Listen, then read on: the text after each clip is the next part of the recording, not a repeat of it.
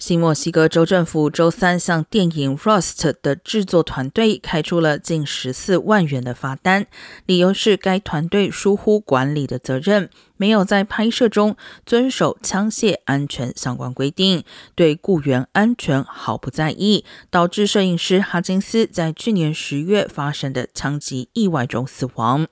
罚单金额是此类违规中该州法律所允许的最高限额。目前，该团队尚未就此向财阀作出回应。另一方面，截至目前为止，当地警方仍在调查此一事件，尚未有任何人被提起刑事控罪。